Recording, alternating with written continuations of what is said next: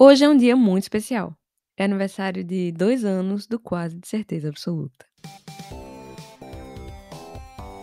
Tanta coisa aconteceu em dois anos, né? No mundo, eu quero dizer, porque nesse podcast nem tanto. Em menos de duas horas você consegue escutar todos os episódios. Mas há exatamente dois anos eu tive, pela primeira vez na vida, a coragem de postar algumas das minhas ideias. Diferente do meu canal no YouTube. Que eu nunca postei nada lá. Inclusive, hoje também é aniversário do meu canal. 11 anos de zero conteúdo. Diferente daqui, que já tem vários episódios. E para minha surpresa, eu não apaguei nada. E para sua surpresa, eu já pensei em apagar tudo. E para minha surpresa, você não tá surpreso. Porque se fosse você. Você já teria apagado tudo há anos. Quem é que deixa uma merda dessa exposta na internet assim por tanto tempo? E é nesse clima de festa que eu quero relembrar os melhores áudios dos últimos dois anos. Bom, eu queria relembrar, mas eu não me preparei direito. Então não fiz nenhuma enquete para ver quais áudios vocês mais gostaram. Daí eu pensei, vou mostrar os meus preferidos. Só que depois eu fiquei com preguiça de ouvir todos os episódios. E agora eu vos convido a pensar: qual o seu áudio preferido dos últimos dois anos? Pense e relembre na sua cabeça. E depois dessa bela retrospectiva, vamos celebrar essa festa de dois anos com mais um episódio normal. E por falar em festa, eu tava numa festa. Era na casa de um casal de amigo meu e era o aniversário dela. E ela é francesa, só que é a francesa mais brasileira que eu já conheci. Então, no aniversário dela, chegou a bendita hora de dançar. Na boquinha da garrafa. Tinha brasileiro e tinha francês na festa, e de repente, todos os franceses começaram a assistir todo mundo dançando para uma garrafa. O que deixou eles bem chocados, né? Mas eles estavam amando. Afinal, El Chan sempre deixa todo mundo bem feliz. Então, as 40 pessoas que tinha na festa começaram a dançar, cantar, começaram a rir, etc. Só que já era uma e meia da madrugada. E por incrível que nos parecia, os vizinhos conseguiam ouvir sim todo esse barulho. E foram lá bater na porta.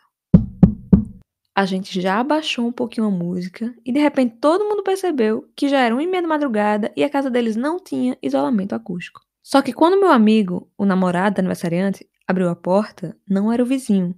Era a polícia. E ela falou: Dá pra ouvir a gritaria de vocês ali da esquina. Ninguém tentou retrucar, afinal de contas, era o Chan. Pedimos desculpa, ela deu uma advertência e disse que se continuasse, a multa seria de 400 euros. A partir dali, a gente só deixou os franceses escolherem as músicas, já que eles não têm músicas que deem vontade de dançar. Só que a gente estava enganado, porque eles também escutam músicas de outros países. Então, uma menina que era estranhamente parecida com a Anitta, aliás, que é uma informação totalmente relevante, ela colocou uma música chamada Jerusalema, que funcionou como uma espécie de canto da sereia. Todo mundo começou a prestar muita atenção. E ela começou a fazer um passinho muito legal. Complicado quando você olha de primeira, mas quando você olha mais um pouquinho, percebe que, que é bem fácil, na verdade. É só um, dois, três, quatro. Um, dois, três, quatro. E uma segunda pessoa se juntou a ela. E ficaram fazendo o passinho em silêncio. Depois outra pessoa se juntou. E mais uma. E outra. E de repente tinha 10 pessoas em silêncio absoluto, dançando uma música bem baixinho, mas com um passinho extremamente envolvente. Parecia que eu tava vendo um vídeo sem som no Instagram, como eu sempre faço, só que eu nunca tinha visto um vídeo sem som ao vivo. Eu achei aquele momento lindo, vai ficar na minha memória para sempre. Momentos que só a mistura de El Chan com a polícia é capaz de nos proporcionar. Essa é a mistura do Brasil com o Egito.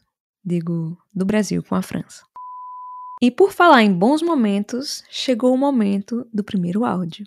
Vamos ouvir. Oi, Bárbara. Eu tenho uma pergunta para o podcast. Por que, que quando os peixes dormem, eles não afundam? Ou porque eles não viram de lado? Ou até mesmo porque eles não boiam?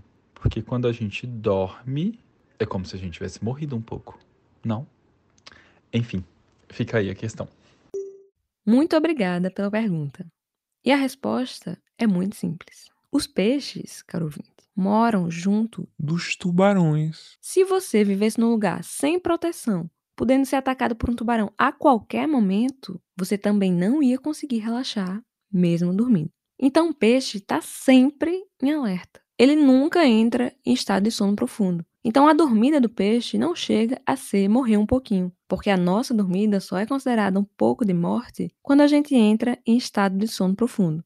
Coisa que eles não entram. E por mais que o DJ LK diga pro tubarão, te amo, Tubarão é um animal perigosíssimo. Eu não entendo muito de animais, como eu já falei aqui. Mas desde criancinha eu sei que é para ter medo de tubarão. Eu lembro de quando eu era criança, eu dizia que tinha medo de viajar de avião, porque se o avião caísse no mar, um tubarão ia me matar. Até que alguém me avisou que não era para eu me preocupar com o tubarão se o meu avião tivesse caindo, não. Eu ia morrer antes dele aparecer. Muito antes. Podia morrer de um infarto, com susto. Podia ter uma morte súbita sendo levada pelo vácuo. Podia ter meus órgãos se chocando de maneira brusca com meus ossos por causa da desaceleração. Podia morrer com algo voando em alta velocidade e atingindo meu crânio. Diversas possibilidades de morte antes do tubarão chegar. Aí eu fiquei mais tranquila. Porque nada acalma mais uma criança de 6 anos do que saber que ela vai morrer de qualquer coisa que não seja o seu maior medo. Então, com 7 anos, eu enfrentei meu medo e andei de avião. E tava tranquila. Até eu ver o filme Sharknado 2. e ver uma tempestade de tubarão. Em vez de água, caía tubarão do céu. Vários tubarões caindo do céu. Então os próprios tubarões causaram a queda do avião.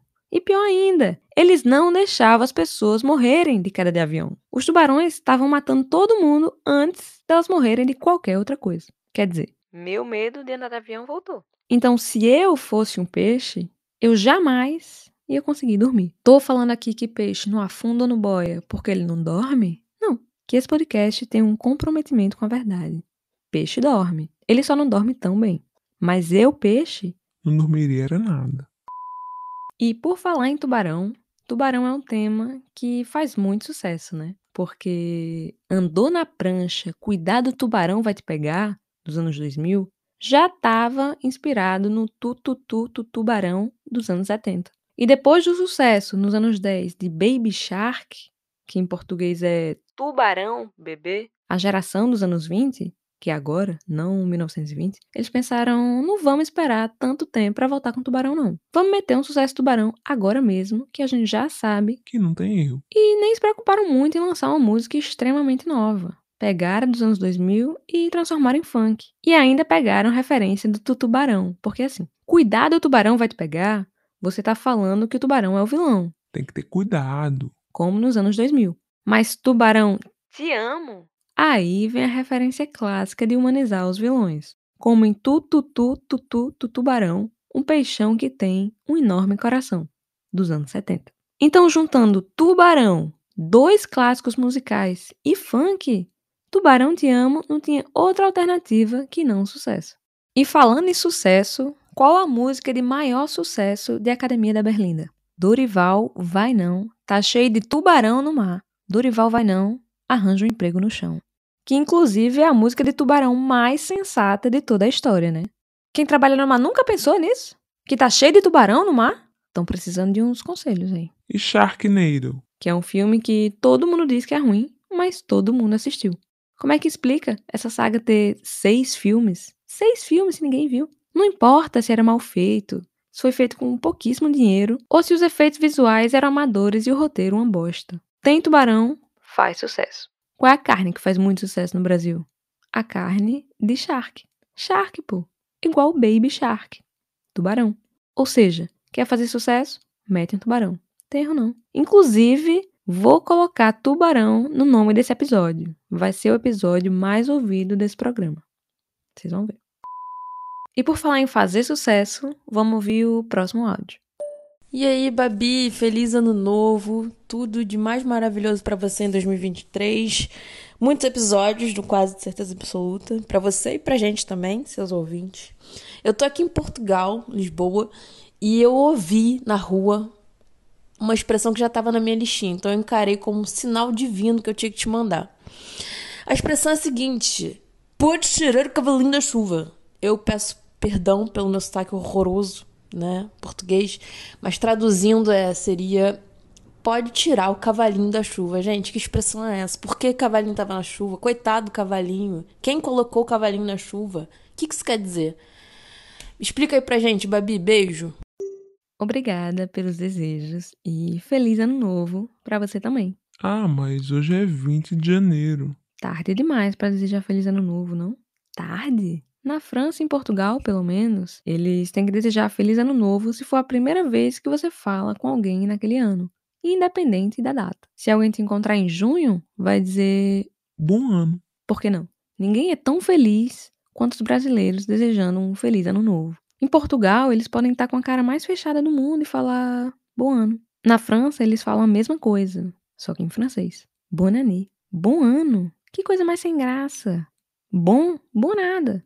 Eu quero que o ano seja feliz ou maravilhoso. Bom é quando você vai num show que nem foi tão legal assim. Você fala. Ah, foi bom. Ou quando você come uma comida meio mais ou menos. Ah, tava bom. Bom é o adjetivo positivo de menor escala. Quase chegando a ser o adjetivo negativo mais simpático de todos. Mas é coisa nossa mesmo, né? Brasileiro é muito intenso com as palavras. Na França, quando eles querem dizer que algo é muito bom, eles falam pas mal, que quer dizer nada mal. Ah, esse bolo tá pas mal. Na cabeça deles, eles estão dizendo que o bolo tá uma delícia. Pas mal du tout. Nada mal mesmo. Nada mal pra gente quer dizer que nem bom ele chegou a ser. Nada mal está acima de bom nos adjetivos positivos de menor escala ou abaixo de bom nos adjetivos negativos mais simpáticos. Mas é engraçado porque pá é a negação e mal é mal. Então pas mal quer dizer não tá mal. Mas eles falam também pas terrible. que pá a negação, terrible, terrível. Você deve imaginar que pas terrible quer dizer que é ruim, mas não é tão terrível assim. Dá para aguentar. Só que não. Pas terrible quer dizer que é terrível mesmo. Agora, qual a lógica disso? Se pas mal é muito bom, pas terrible devia ser maravilhoso. Ou, mais lógico ainda, né? Como as pessoas normais diriam que nada mal devia ser meio médio e nada terrível devia ser ruim. Então, o Brasil e a França são bem diferentes na hora de falar. Era o que eu pensava, até me dar conta de uma coisa. Caro amigo. Caro amigo e cher ami. Cher quer dizer exatamente caro. Algo que não é barato. Está caro. Ça coûte cher. Mas se transforma em querido se usar antes de uma palavra. Caro amigo, caro ouvinte. Eu achei isso estranhamente e especificamente igual. Mas agora, respondendo a sua pergunta de fato, que é uma pergunta muito boa. Tão boa que não é a primeira pessoa que me pergunta isso. Inclusive, eu já respondi essa pergunta aqui no podcast. Só que mesmo depois de eu ter respondido, outras pessoas ainda assim me perguntaram. E agora você me perguntou tão lindamente, com seu sotaque português maravilhoso, que eu vou encarar isso como um sinal divino de que a minha resposta anterior não foi satisfatória e vou responder outra coisa. Afinal de contas, no episódio 4, eu nem respondi. Eu só concordei que não fazia sentido algum um cavalo pequeno, ou seja, um pônei, está na chuva. E ele não poder se molhar. E por que ele não estaria no sol? Mas não fazia mais sentido ainda o fato de não molhar o pônei significar a gente desistir de alguma coisa, né? Mas agora, pensando bem na verdadeira origem dessa expressão, Pode ir tirando o cavalinho da chuva. é que antigamente, quando os cavalos eram meio de transporte, quando você ia sair de casa na chuva, você pegava o seu cavalo e botava na chuva para montar e ir embora. Mas aí chegava alguém dizendo para você não ir nessa chuva, porque sempre tem, né? Alguém que fala Vai sair nessa chuva. e você dizia sim, e ela dizia não, porque ela estava preocupada com você, não queria que você adoecesse ou ficasse com visibilidade ruim e sofresse um acidente. Mas na verdade, ela estava preocupada era com o cavalinho, que ainda é um neném, é um pônei. Ele não pode pegar chuva, ele ainda é muito frágil. E você desse tamanho não devia estar montando em cima dele, não. Se ela tivesse preocupada com você, de fato, ela diria: Pode ir saindo da chuva. você seria o destaque. Então, pode ir tirando o cavalinho da chuva é uma expressão que é para você desistir de fazer algo, mas não por preocupação a você, e sim por cuidado a qualquer outro fator além de você. Tipo, mãe, posso almoçar pipoca e sorvete? Pode ir tirando o cavalinho da chuva. Quer dizer, ela não tá nem aí pra sua saúde se você almoçar pipoca e sorvete, mas ela quer guardar pra ela comer mais tarde. A preocupação é com a pipoca e com o sorvete. Então, sempre que alguém te falar essa expressão, lembre-se. Ela não tá nem aí pra você. E por falar em lembrar, eu lembrei de mais um áudio. Vamos ouvir. Para esse ano novo, tô mandando uma mensagem pro podcast porque eu tenho pessoalmente uma teoria que letras são iguais a números. E tem assim, letras que são ímpares e letras que são pares. Só que não segue a ordem. Por exemplo, A é ímpar, B é par, C é ímpar, D é par, E é ímpar, mas o F é ímpar também. E tem essa teoria e a minha irmã também confirmou. Então, já tem duas pessoas para confirmar essa teoria, tá bom? Gostaria da sua opinião sobre isso. Um beijo.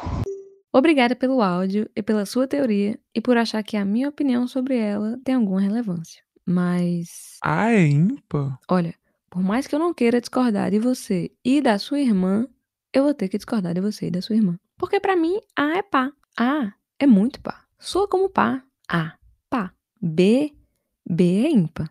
C, C é ímpar também. D, D é ímpar de novo. E é pá. E F, F é ímpar também. Não sei, para mim as letras mais fortes são as pares, tipo A, E, I. Acho que todas as vogais são pares e o resto é tudo ímpar. Pronto, resolvi. E essa palavra, né? Ímpar. Tá errada, né? Devia ser impar, que é pá com prefixo de negação in. Ou seja, não é pá, é impar. A gente tem que repensar como é que a gente vai ficar falando essa palavra. É tipo óleo, né? Todo mundo fala óleo, mas na verdade é óleo. E faz alguns anos que eu passei a chamar óleo de óleo. E óleo é muito bom. Todo mundo devia experimentar, pelo menos uma vez na vida, falar óleo. Ah, me passa o óleo aí, vai. Ninguém age naturalmente depois de ouvir alguém falar óleo. E a reação das pessoas é sempre muito boa. Experimentem. Pensar nisso me deixou extremamente confusa. Impa, pá, impá, pá, impa. É tipo ficar falando calor, calor, calor, calor, calor, calor que eu não sei mais se eu tô dizendo calor ou louca. Eu só fiquei mais confusa do que isso quando eu vi um vídeo de uma mulher dizendo que com 25 anos faz 5 anos que você é adulto. Mas a gente começa a ser adulto com 18, né? Ah, mas com 18 você tá saindo da adolescência. Você ainda não é adulto. Ainda não tem experiência nenhuma. Você é literalmente adulto com 18. Você só é um adulto inexperiente, porque você acabou de se tornar um adulto. Mas se for para invalidar algo por inexperiência, você vai falar que um bebê que acabou de nascer nem é uma pessoa. Porque, pô, acabou de virar humano, não tem experiência nenhuma enquanto pessoa. Mas a gente ainda não. Mas ele já é. Só é uma pessoa inexperiente. E quando você assume um emprego novo, você acabou de entrar na empresa, quer dizer que você não trabalha ali ainda? Porque, pô, experiência nenhuma ainda você tem nessa empresa. Tem que esperar, o quê? Uns dois anos? Aí sim você vai poder dizer que trabalha lá. E eu até entendo você querer esconder a sua imaturidade com a palavra adolescência. Ah, eu tenho 24 anos, mas ainda não fiz nada da vida, não sei o que eu quero. Sou adolescente. Não. Melhor do que normalizar que adultos são adolescentes, é normalizar que adultos também são imaturos, também são desempregados e uns fodidos da vida. E tá tudo bem. Porque se você tem 20 e poucos anos e tá lascado, você vai dizer que você ainda é adolescente e por isso você ainda tá lascado. Mas se você tiver 40 anos e ainda não tiver feito nada da vida, você não vai poder usar a desculpinha de que ainda é jovem demais. Então, se a gente parar de usar a desculpinha do Ah, sou adolescente ainda. A gente tá se preocupando com o nosso eu fudido do futuro. Eu acho jogo, porque eu quero sempre ter uma desculpa que sirva para explicar por que a minha vida é uma merda em qualquer idade.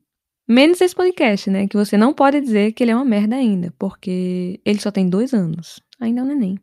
Dois anos.